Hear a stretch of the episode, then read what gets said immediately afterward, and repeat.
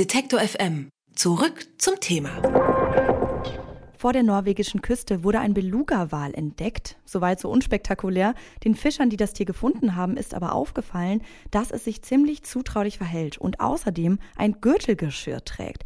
Daran befestigt war eine Kamera.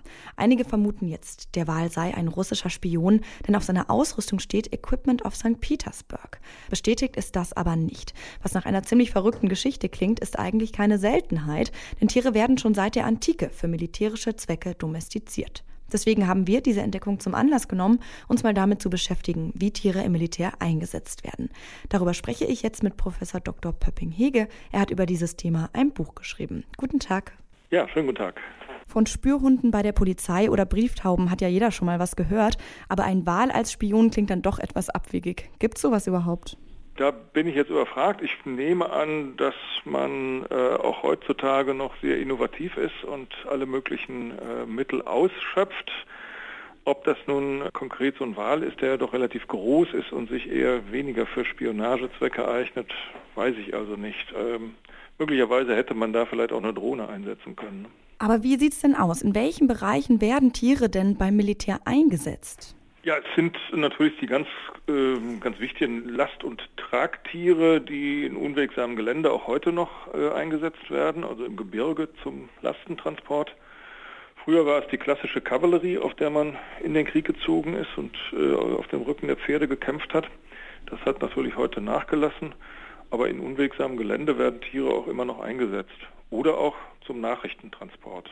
Und was ist denn mit so, ähm, ich sage mal ein bisschen exotischeren Tieren wie zum Beispiel Delfinen? Ja, da sollen äh, Delfine sollen im äh, Vietnamkrieg eingesetzt worden sein, um an äh, feindliche Schiffe heranzuschwimmen und ähm, dann sollen die eben mit Sprengstoff ausgerüstet worden sein. Das sagt man auch, das soll auch im Zweiten Weltkrieg mit Schäferhunden passiert sein, die sich unter Panzer, unter feindliche Panzer gelegt haben. Mhm.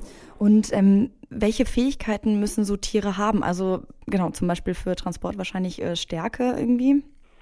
Äh, ja, Stärke natürlich und sie müssen auch gelehrig sein und trainierbar sein. Deswegen eignen sich äh, nicht alle Tiere gleichermaßen. Ähm, sie lassen sich eben nicht alle dazu abrichten, sich unter feindliche Panzer zu legen.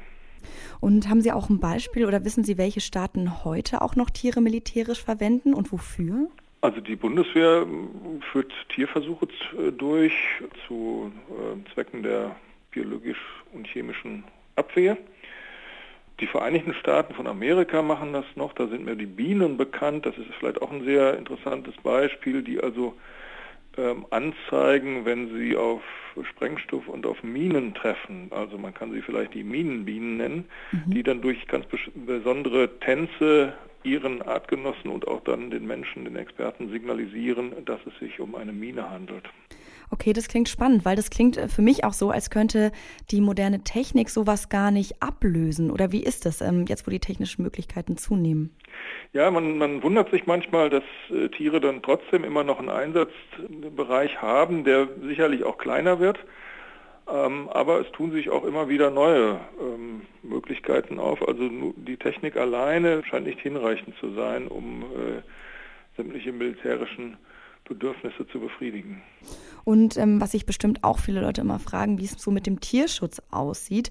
Wissen Sie, ob es da im militärischen Bereich Richtlinien gibt oder gab, die eingehalten werden müssen? Also das deutsche Tierschutzgesetz erlaubt ja für gewisse Zwecke den Einsatz von Tieren, wenn sie für Grundlagenforschung eingesetzt werden beispielsweise. Und äh, da die Militärs natürlich auch immer recht zurückhaltend mit öffentlichen Informationen sind, ist das sicherlich ein Feld, wo das Tierschutzgesetz nicht so ohne weiteres umgesetzt wird.